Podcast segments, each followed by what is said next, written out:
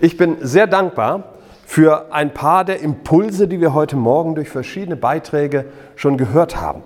Und ich möchte vor allen Dingen zwei Stichworte ähm, noch einmal kurz beleuchten, weil die sollen auch in der Predigt zur Sprache kommen. Und ich glaube, da ist der Heilige Geist ein Stück weit auch schon am Werk gewesen in diesem Gottesdienst und hoffe und glaube, das wird auch weiterhin so sein. Das eine Stichwort, das mir wichtig wurde, was wir von dem wie auch immer Bären gehört haben, keine Ahnung, wie der heißt, ist auch müßig, ähm, weil es geht ja um das, was er uns zu sagen hatte, das war Erinnerung. Denkt ihr an die Geschichte, der Vater erinnerte sich an etwas, was er früher einmal gehört hat. Er erinnerte sich an das Wort Gottes. Stichwort Nummer eins, Erinnerung. Und das zweite Stichwort, das mir wichtig ist, das ist zwar nicht wörtlich so gefallen, aber sachlich, inhaltlich eben doch, äh, in dem, was Herbert uns sagte, das ist für mich Integrität, Ehrlichkeit, authentisch sein, nennen wir das heute gerne. Ne? Als derjenige und diejenige erkannt werden, der und die man ist. Und nicht irgendetwas vorspielen, sondern eben echt leben, integer und authentisch. Diese Akzente, glaube ich, werden auch in der Verkündigung oder sie sollen in der Verkündigung noch einmal zur Sprache kommen heute Morgen. Ähm, diejenigen, die mich schon ein bisschen kennen, wissen, dass ich mich immer gerne in der Vorbereitung auf die Predigt äh, inspirieren lasse von den Herrnhuter Losungen.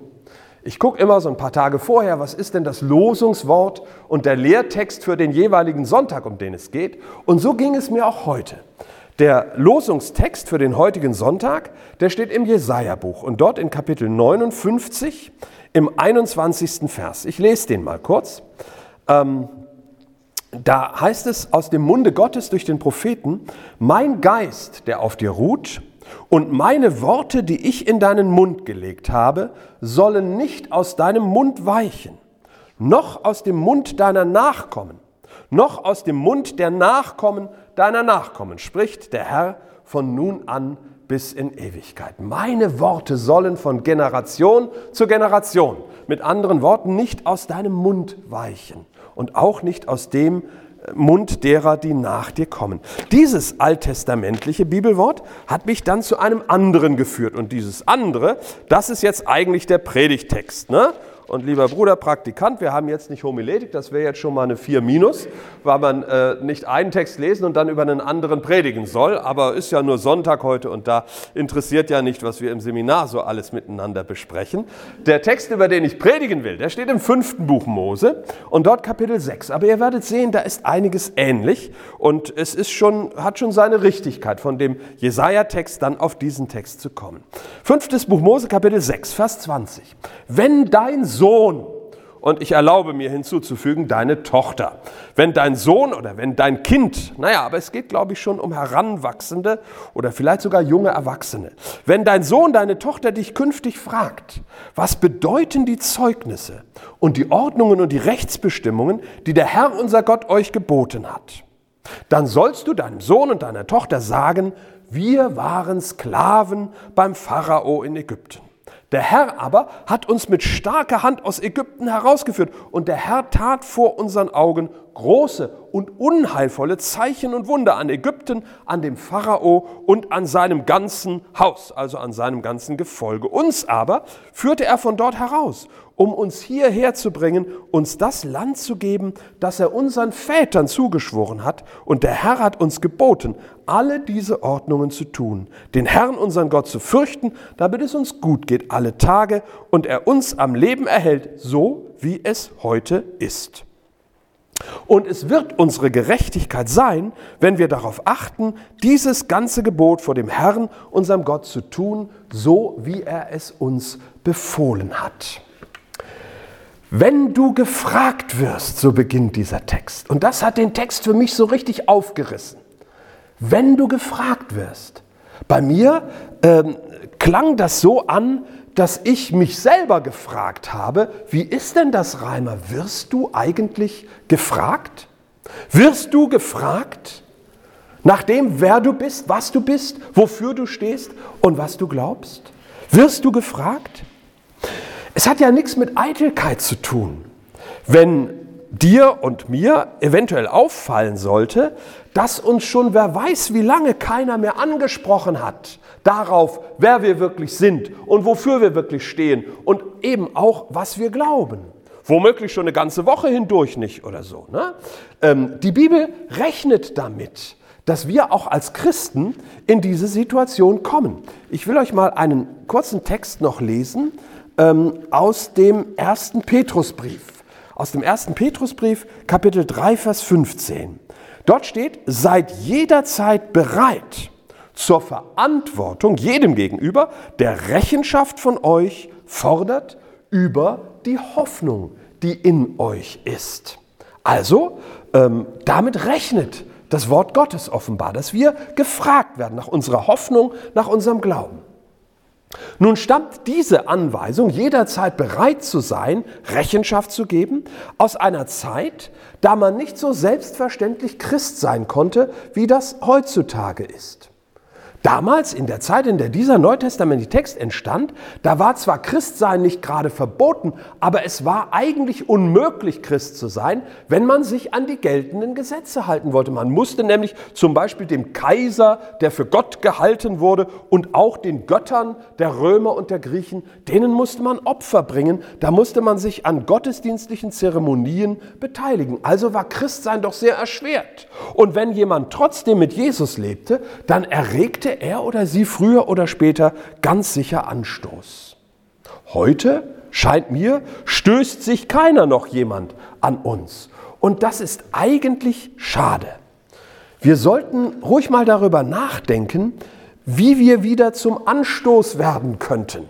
Zum Denkanstoß nämlich, zu einem provozierenden Stolperstein, über den man nicht so einfach hinwegsteigen und den man auch nicht, weil er so klein und unscheinbar ist, einfach achtlos zur Seite kicken kann. Wie schaffen wir das oder wie kann es geschehen, dass wir wieder zu einem solchen Anstoß, zu einem solchen Stolperstein werden? Wir sollten das sein, ein Stein, der jedem im Wege liegt, mit dem man sich erstmal auseinandersetzen muss, wenn man den Weg weitergehen möchte, in dem er liegt eben dieser Stein.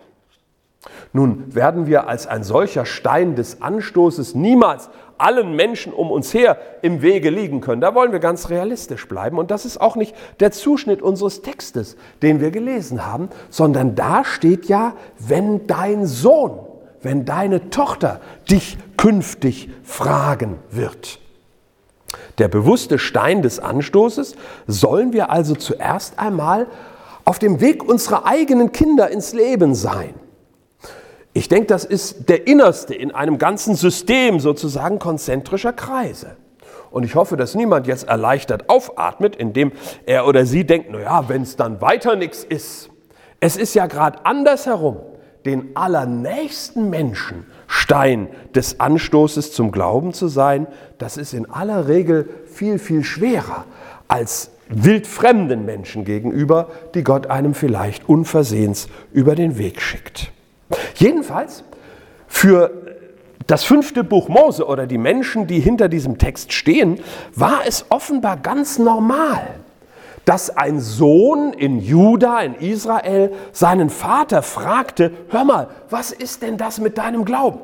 Was bedeutet das eigentlich? Warum gehst du da in den Tempel und wieso lernst du diese ganzen Gebote und Gesetze und was soll das mit diesen Torarollen und so weiter und so fort? Warum denkst und lebst du so? Warum spielt ausgerechnet Gott, ja ausgerechnet dieser Gott, eine solche Rolle in deinem Leben? Vater, warum ist das so?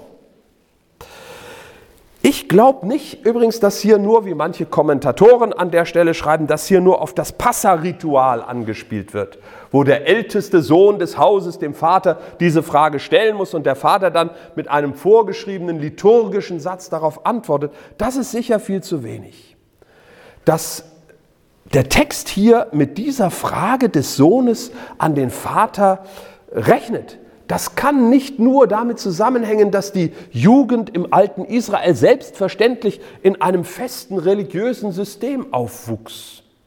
Denn seht, dieses System sozusagen, das haben ja die meisten christlichen Familien auch. Aber korrespondiert damit dasselbe Interesse, ja die Neugier, die geradezu unbezähmbare Neugier auf das Glaubensleben der Eltern, so wie es das Wort Gottes hier bei den alten Judäern oder Israeliten voraussetzt? Manchmal ja. Manchmal ist das so. Preis dem Herrn. Aber in vielen christlichen Häusern sieht man geradezu das Gegenteil.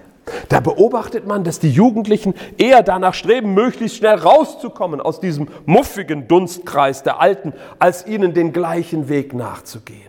Da beobachtet man, dass sie die elterliche Frömmigkeit eher als beengend und als bedrückend empfinden dass in einer christlichen Familie zu leben ihnen gar keinen Spaß macht, sondern im Gegenteil ihnen wie so eine allgegenwärtige Schranke vorkommt, weil sie alles Mögliche eben aufgrund des Glaubens der Eltern nicht dürfen, was für die Altersgenossen selbstverständlich ist. Da muss man ja gar kein Menü aufklappen mit Beispielen. Ich glaube, das ist uns allen klar. Ne? Disco ist vom Teufel, Kino auch, nächtelange Game Sessions sowieso und vielleicht darf man auch nicht mal ein Poster vom gerade angesagten Popstar an der Wand haben, weil das ja alles irgendwie Sünde und ganz negativ ist. Also so einfach scheint es nicht zu sein. Nun lebte natürlich ähm, das Volk der Judäer im siebten Jahrhundert vor Christus, aus dem dieser Text stammt, in einem anderen Geist als wir heute. Das ist gar keine Frage. Da war es zum Beispiel so, dass ein Individuum nicht weitestgehend selbst entscheiden konnte, was es mit seinem Leben machte, sondern dass ihm sein Weg vorgezeichnet war. Es war derselbe Weg im Grunde genommen, den alle anderen um einen herum auch gingen. Jahrtausende lang hatte sich am Leben der Menschen herzlich wenig geändert, waren Arbeit, Kultur, soziale Regeln statisch geblieben und es sollte auch noch etliche Jahrhunderte so weitergehen. Davon sind wir heute weit, weit weg. Heute, wo sich eine Generation im Leben der Nächsten gar nicht mehr zurechtfindet und umgekehrt. Ich habe mich ja gefreut zu hören, lieber Herbert, dass es in deiner Jugend schon Excel gab. In meiner Jugend gab es das noch nicht. Und ich habe es bis heute nicht begriffen, ja, wozu das, okay, doch, so ein bisschen schon. Aber nun ja. Also wir, wir haben einen viel größeren Abstand und viel, viel individuellere Lebenswege, als das in biblischen Zeiten der Fall war. Und das müssen wir schon auch sehen, wenn wir uns vielleicht wundern über dieses eher beiläufige, wenn dein Sohn dich fragen wird, als wäre das so ganz selbstverständlich. Aber auf der anderen Seite ist die Lage doch vor Gott, so dünkt mich, die gleiche geblieben. Gott ist derselbe und der Mensch in seinem Herzen auch. Und deshalb reicht diese sozusagen kulturhistorische Erklärung, ne, das war eben ein religiöses Milieu und deswegen ist diese Frage vorauszusetzen, deswegen reicht diese Erklärung nicht aus. Ich denke, es muss mehr gewesen sein. Und ich glaube, es ist dies, die Satzungen und die Zeugnisse und die Rechte, wie wir hier lesen in diesem Text, all das, was Gott seinem Volk mit auf den Weg gegeben hatte, das muss doch irgendwie lebendig gewesen sein. Das muss gelebt worden sein, sicher auch nicht immer, aber in der Zeit, in der wir diesen, der wir diesen Text verdanken, offensichtlich doch. Das war nämlich eine Zeit des religiösen Aufbruchs, eine Zeit der Erneuerung im äh, Reich der Judäer in Jerusalem und dem Umfeld. Da gab es Reformen, da wollte man wieder neu wissen, was es mit dem Glauben auf sich hat. Da hatte man neue Sehnsucht nach dem Wirken und nach der Gegenwart Gottes. Wären alle diese Dinge bloß Katechismus gewesen, dann würde kein einziger judäischer Jugendlicher seinen Vater je so befragt haben. Katechismus, das weckt bei mir Erinnerungen an ein Unternehmen, das nannte man Konfirmandenunterricht. Und äh, da wurde, ich hatte ja nun nicht das Glück, wie manche von euch in einer freikirchlichen Gemeinde aufzuwachsen, da wurde einem aber auch noch das leiseste Interesse an Fragen von Glauben und Bibel und so weiter im zähen Brei der Langeweile erstickt. Das bringt einen sicher nicht dazu zu fragen, was ist denn da dran am Glauben. Ne? Das kann es also auch nicht gewesen sein. Ihr Lieben, das muss in biblischen Zeiten doch wohl ein bisschen anders gelaufen sein. Ich glaube, bei vielen Menschen war es so, dass Gott so selbstverständlich und so natürlich in ihrem Leben war, dass ein Heranwachsender ihn geradezu kennenlernen musste, wenn er sich überhaupt irgendwie im Leben zurechtfinden und seinen Platz einnehmen sollte. Ich weiß gar nicht, womit man das heute vergleichen soll. Ja, was brauchen Heranwachsende heute? Was ist unbedingt wichtig? Womit muss man unbedingt sich auseinandersetzen? Was muss man so schnell wie möglich kennenlernen, um irgendwie im Leben seinen Platz zu finden? IT, Smartphone, solche Dinge? Vielleicht ist es das. Ne? Etwas, was, was äh, will ich euch gar nicht erzählen, was ich manchmal denke bei meinen vierjährigen Enkeln, die können da mehr mit als ich. Also irgendwo scheint es Dinge zu geben, die brauchst du einfach, sonst, sonst kannst du im Leben nicht vorankommen. Und das merken Kinder und Jugendliche sehr schnell. Und mir scheint, dass in biblischen Zeiten das doch irgendwo auch der Glaube und die Gegenwart Gottes war. Also ein junger Mensch hier im Volk Juda, im Volk Israel, der begegnete Gott sehr früh in seinem Leben, weil es war Gott, mit dem die Erwachsenen Dinge vollbrachten, die das Erstaunen und die Anerkennung der Nachkommenden offensichtlich hervorriefen. Gott war der große, der geheimnisvolle Faktor X, der die Erwachsenen überlegen und lebenstüchtig machte. Und wenn man mit Gott irgendwie klarkam und umgehen konnte, ja, dann, dann war man drin im Leben, dann galt man was, dann gehörte man dazu. Also es war der Umgang sozusagen der Großen mit Gott, der ihn für die Kleinen, für die Nachkommenden interessant machte. Und genau an dieser Stelle, glaube ich, liegt der springende Punkt. Der Faktor Gott machte das Leben der Alten attraktiv für die Jungen. Und zwar Gott in ihrer Vergangenheit, Gott in ihrer Gegenwart und Gott in ihrer Zukunft. Denn die Antwort auf die, auf die Frage, die der Sohn hier an den Vater stellt, die Antwort fängt an mit dem, was einmal war. Wir waren Sklaven. Wir waren verdammt zu einem Leben wie die Tiere. Wir saßen im allergrößten Dreck und konnten uns nicht helfen. Und dann wird die Frage des Sohnes nach dem Sinn der Gebote, nach denen er die Eltern heute leben sieht, mit dem beantwortet, was Gott getan hat was Gott getan hat. Die ganze Erzählung hier im fünften Buch Mose in unserem Text bis zum 23. Vers sind. Ich habe ja bis Vers 25 gelesen, aber die ganze Erzählung bis zum 23. Vers, die sicher auch nur einen Extrakt wiedergibt von dem, was da tatsächlich zu berichten war, die handelt von nichts anderem. Der Herr hat uns rausgeholt Unerwartet, auf einmal, wie im Traum. Der Herr tat Wunder vor unseren Augen. Unglaubliches trug sich zu. Und wir waren Zeugen an diesem mächtigen Volk, dem Volk der Ägypter, mit dem größten und gewaltigsten König der Zeit, Ramses II. Da geschah ein Wunder Gottes nach dem anderen. Und wir haben es unmittelbar miterlebt. Ja, um unsert Willen geschah das alles. Eben dieser gewaltige König, der größte Machthaber jener Zeit, wurde gedemütigt, wurde klein, machtlos vor unseren Augen durch unseren Gott und unsert Wegen.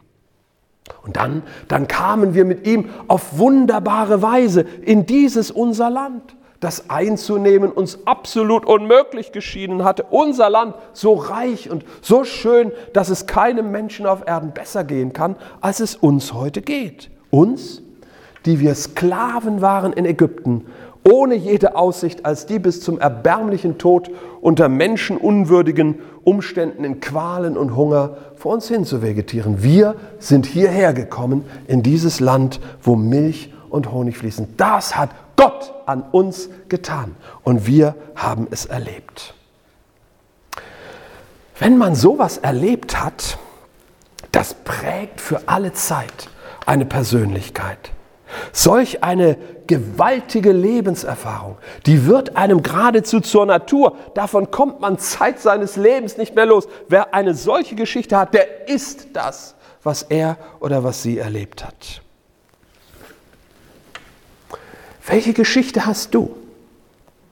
Welche Taten Gottes haben dich gezeichnet? Ja, sowas habe ich ja nicht mitgemacht, sagst du vielleicht. Meine Hinkehr zu Gott, die war ganz unspektakulär. Das war so eine typische, ich hatte ein christliches Elternhaus Geschichte. Ne? Ähm, so mancher von uns kann und mag es so erzählen. Aber warte mal, stopp mal. Du wärst doch nicht hier, du würdest doch hier heute Vormittag nicht sitzen als ein Gotteskind, wie wir das mindestens altertümlicherweise sagen, als ein Christ, als eine Christin. Es wäre dir doch nicht wichtig, hier in diesem Gottesdienst zu sein, nach wer weiß wie vielen Jahren, wenn das alles gewesen wäre. Irgendetwas hat Gott an deinem Leben getan. Sonst wärst du, auch das haben wir heute Morgen schon gehört, nur eine Schauspielerin, nur ein Schauspieler. Und ich glaube, so gute Schauspieler sind wir alle nicht. Gott hat etwas getan. Und ob das nach außen hin unscheinbar aussehen mag, ist völlig unerheblich. Tatsache ist, dass es für dich etwas Großes, etwas, etwas Gewaltiges war, denn du hast dich bekehrt, du bist von neuem geboren worden, daraufhin in Jesus Christus. Gott hat gehandelt hat sein Handeln dein Leben so kennzeichnen können, dass, lass mich mal sagen, dass deine Erfahrung mit ihm wie so eine unsichtbare zweite Haut um dich ist, so dass jeder, der, der dich berührt, unweigerlich darauf trifft, dass niemand mit dir etwas zu tun haben kann, ohne diese deine Identität in Christus wahrzunehmen?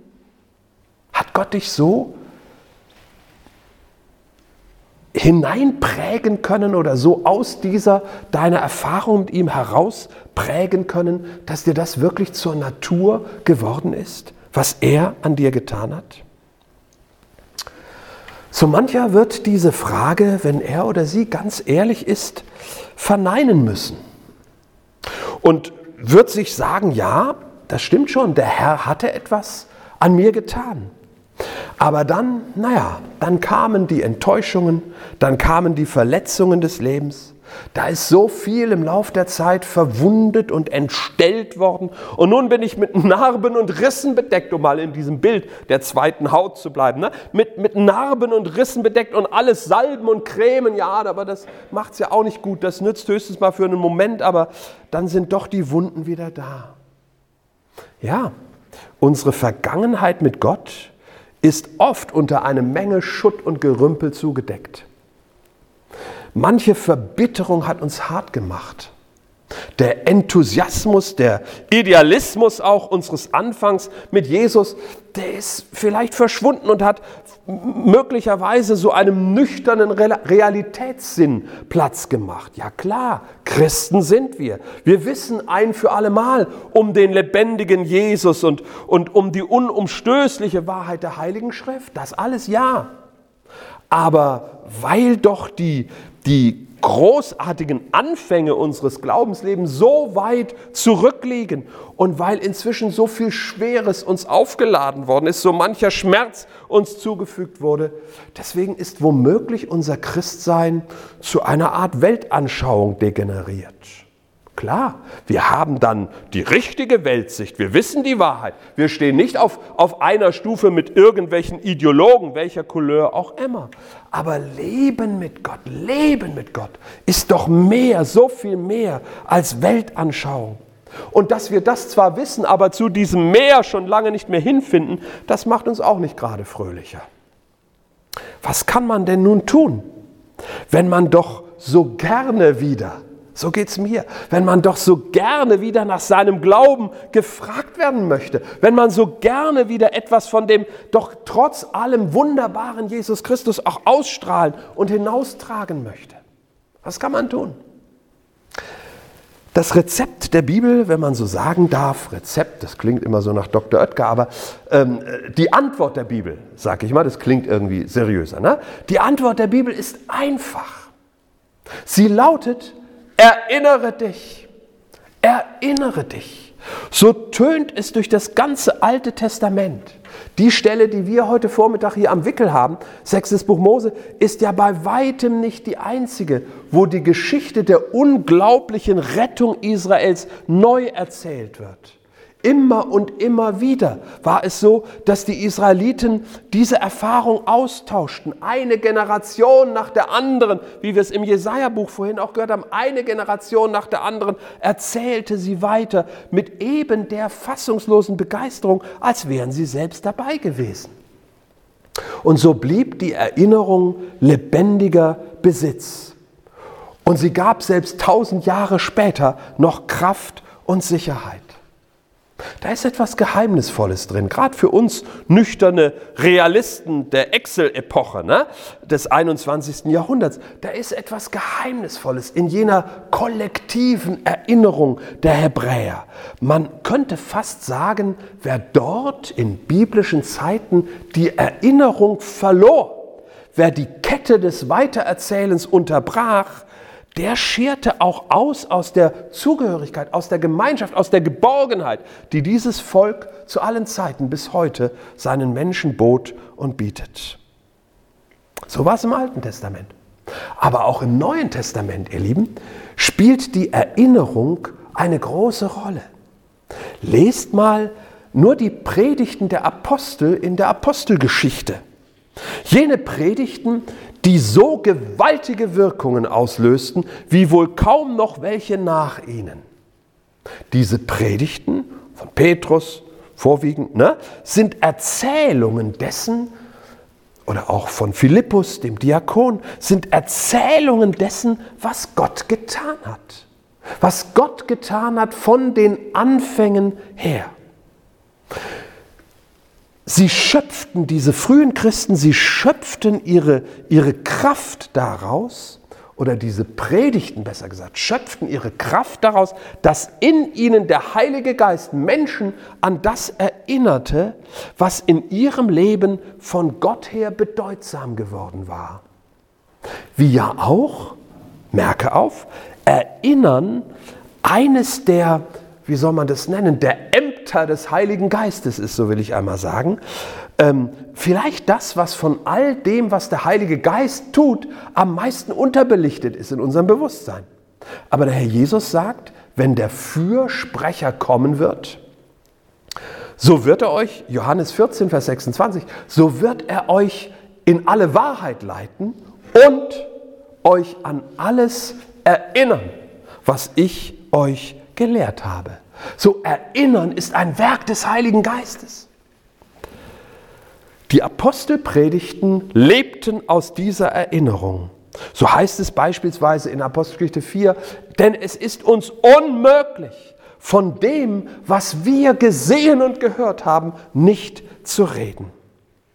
Selbst der Lobpreis zu Pfingsten unter der ersten Ausgießung des Heiligen Geistes bestand im Kern aus Erinnerung. Apostelgeschichte 2, Vers 11. Da bezeugen diejenigen, die das miterlebt haben, wir hörten sie, nämlich die da beteten und vom Heiligen Geist erfüllt wurden, wir hörten sie von den großen Taten Gottes reden. Wir hörten sie von den großen Taten Gottes reden. Auch das war Erinnerung. Das ist ja fast ein bisschen komisch, oder? Denn ich erlebe das immer wieder in unserer Zeit, in unserer Gegenwart, dass wir eher dazu neigen, Vergangenes irgendwie abzuwerten. Das war ja schon, das war ja schon gestern, ne? Oder es war ja schon letztes Jahr. Oder das ist ja schon das vorige Modell des iPhone. Oder was auch immer. Das, was gewesen ist, scheint nicht mehr so wirklich wertvoll zu sein. Vielmehr sind wir dauernd süchtig nach Neuem, nach Tempo, nach Vorankommen, nach Veränderung oder nach dem, was wir dafür halten. Dabei ist das Alte doch der Dünger, durch den das Neue überhaupt erst wächst. Und ganz nebenher sei auch nochmal erinnert an das Wort, das der Herr Jesus sagt, von dem guten Verwalter, von dem guten Hausvater. Ne? Äh, da will ich mich gar nicht drüber verbreiten. Aber was sagt er da? Das ist einer, der aus dem, was er hat, Altes und Neues, Altes und Neues hervorzubringen weiß. So das Alte ist der Dünger, durch den das Neue wächst. Das zeigt hier auch unser Predigtext. Wenn es in Vers 24 heißt, so hat's der Herr uns geboten, damit es uns gut geht alle Tage, so wie es heute ist. Das, was der Herr uns geboten hat, gestern und vorgestern, und das, was wir erfahren und erlebt haben mit dem Herrn, wenn wir das anwenden, wenn wir darin leben, dann geht es uns heute gut. Die Gegenwart belegt die Erfahrungen der Vergangenheit. Sie ist ihr unmittelbares Resultat. Das Gute heute hat sein festes Fundament im Segen von gestern. da wo dieser Segen gehorsam ausgelebt wurde. So entsteht ein äußerst stabiler innerer Bau, der auch für die Zukunft, das ist der letzte Vers des Predigtextes, Gerechtigkeit garantiert. Also binden wir den Sack zu. Wenn dich niemand fragt nach deinem Glauben, nach deiner Hoffnung, nach deiner Identität in Christus, weil es an dir und an mir gar nichts mehr zu bemerken gibt von der Freiheit, der Herrlichkeit der Kinder Gottes, dann erinnere dich. Erinnere dich. Vielleicht kommt dir das läppisch vor, banal. Aber tu es doch mal, leg dich mal aufs Sofa in einer stillen Stunde, an einem Sonntagnachmittag zum Beispiel, und spür mal in Gedanken deinen Anfängen mit Jesus nach. Und den Stunden, in denen du gesegnet wurdest und die es ja doch wohl in deinem Leben auch gab, oder? Denk einmal zurück an die Augenblicke der Nähe Gottes, an jene Momente, wo die Freude in dir so mächtig war, dass du meintest, dir müsse nun schier das Herz überlaufen. Je länger zurück diese Augenblicke liegen, umso intensiver grab sie mal mit deinen Gedanken wieder aus.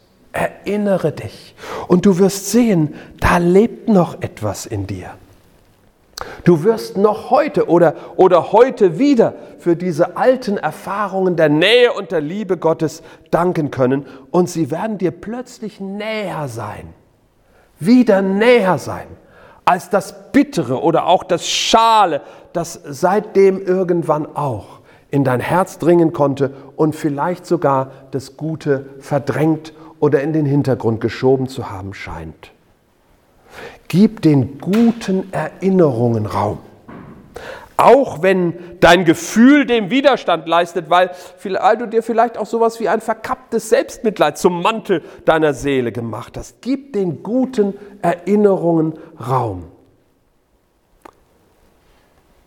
Und dann vielleicht kommt, so mir nichts, dir nichts, ein Lächeln auf dein Gesicht zurück. Vielleicht strahlt schon bald der Friede Jesu mindestens Verhalten wieder aus deinen Augen. Und es könnte sein, dass du dich dann gar nicht mehr wunderst, wenn du unversehens auch wieder heute und morgen schöne Erfahrungen mit deinem Gott machst.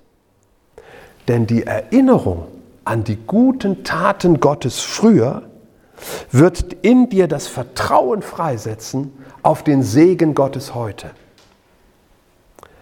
Machst du dir bewusst, wie der Herr einmal an dir gehandelt hat, dann ist dir doch auch klar, dann weißt du doch auch, weil das so oft die Lüge in uns ist. Ne? An mir kann der Herr ja nicht, weil da ist ja so vieles. Da ist ja so viel, was nicht gut ist in mir. Da ist ja so viel Schuld, da ist ja so viel Versagen, da ist ja so viel zu kurz kommen. Also kann doch mich der Herr nicht segnen. Aber wenn du dich erinnerst an das Gute, das der Herr schon an dir getan hat, dann weißt du doch, dass du gar nicht das Hindernis bist.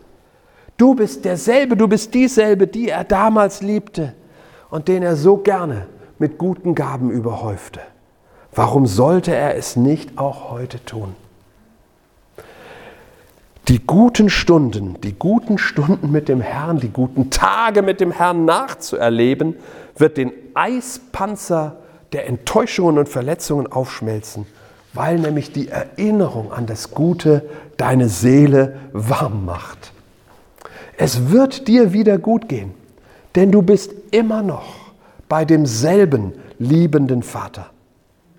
Und es mag sein, dass vielleicht, ehe du selber gewahr wirst, dich die anderen fragen werden, sag mal, was ist mit dir?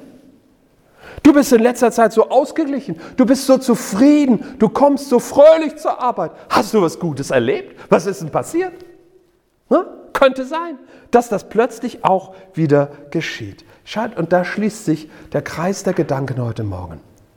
Ich glaube, wir alle sehnen uns danach, Gutes zu erleben mit dem Herrn, aber wir sehnen uns doch auch danach, und das gehört doch untrennbar zusammen, dass da von uns etwas fließt, dass da von uns etwas ausgeht, dass wir Menschen sind, die das gar nicht verbergen könnten, selbst wenn wir es wollten, dass Freude in unseren Herzen ist, dass da Frieden ist, dass da Zuversicht, dass da Hoffnung ist, dass Glaube uns einfach stark macht, dass ein starker Gott der Mittelpunkt unseres Lebens ist. Und Menschen, die so sind, die werden anziehend sein auf andere, unweigerlich und auch unwillkürlich. Erinnere dich der guten Gaben Gottes. Sei darin authentisch, sei darin integer, dass Gott dir so viel Gutes getan hat in deinem Leben, dass Gott dich so gesegnet hat, dass in Christus du so beschenkt bist, dass du ein so reicher Mensch bist, dass du so tiefen Frieden in deinem Herzen haben kannst, dass du Liebe leben darfst, weil du geliebt bist. Sei darin echt, sei darin spürbar. Lass das raus, lass dem Raum in deinem Leben. Erinnere dich der guten Gaben Gottes. Dann wirst du auch gefragt werden, was ist denn das mit dir? Und was bewegt dich da eigentlich? Und warum gehst du dahin in diese komische Gemeinde, wo es noch nicht mal warm ist? Ähm, schaut, darum geht es mir. Ich möchte so gerne, dass der Heilige Geist die guten, die guten Gaben Gottes in unserem Leben, in meinem Leben lebendig macht. Und dann wird das andere, dass Menschen unwiderstehlich angezogen sein werden von uns, ja, von uns kleinen Leuten, die so unbedeutend, so unauffällig eigentlich sind, das wird eine ganz natürliche und normale Folge sein. Erinner dich, dann wirst du gefragt werden, was ist denn das mit deinem Glauben? Und Christus wird selber durch dein Zeugnis reden. Vater im Himmel, das erbitten wir von dir. Wir können das alles nicht selber machen, aber wir sind so reich von dir beschenkt. Herr, nicht nur ich, sondern jeder, jede von uns hier in diesem Raum, die wir an dich glauben, haben so viel empfangen von dir. Und wir bitten dich, Herr, dass du uns frei machst von all den Dingen, die das so verdüstert haben, die das so verschattet haben, die irgendwie sich so gerne in den Vordergrund drängen, die Enttäuschungen und die Fehlschläge und auch das, was uns wehgetan hat und wo wir vielleicht gerade auch im Bereich von Kirche und Gemeinde verletzt worden sind, aber auch selber anderen Unrecht getan haben. Herr, all diese Dinge, die dominieren so gerne unsere Gedanken, unsere Erinnerungen. All das, was nicht so gelaufen ist, wie es hätte sein sollen, wie wir es uns erträumt und gewünscht haben. Aber Herr, wir wollen uns ausrichten auf das, was eben doch unumstößlich wahr ist. Du hast uns beschenkt, du hast uns gesegnet, du hast Frieden in unsere Herzen gegeben, du hast so viele unserer Gebete erhört, du hast mit so vielen Dingen uns wohlgetan, du hast immer wieder dein Licht scheinen lassen in unser Leben hinein, du hast eine Freude gegeben, wie nichts und niemand sonst auf der Erde jemals sie erzeugen kann. Herr, wir sind stark in dir, wir sind stark in der Kraft deiner Stärke. Und ich bitte dich, Herr, durch den guten Heiligen Geist, dass du das in unseren Herzen groß machst und dass das unsere, ja, das Klima unseres Lebens ausmacht und das, was von uns ausgeht, dass es aber eben nicht nur Fassade ist und nicht nur Methode ist, sondern dass das wirklich unser, unser Kern, unser Charakter, unser Herz ist. Herr, du bist gut und deswegen ist unser Leben gut und wir danken dir dafür, dass diese Güte ausgehen darf von uns. Das wirke, lieber Herr, weil du der Anfänger und Vollender des Glaubens bist und so doch auch der Anfänger und Vollender deines eigenen Werkes in uns, um deines Namens willen. Und Herr, dass der Lohn deiner Schmerzen zunehme bei vielen, vielen Menschen, eben auch um uns herum. Amen.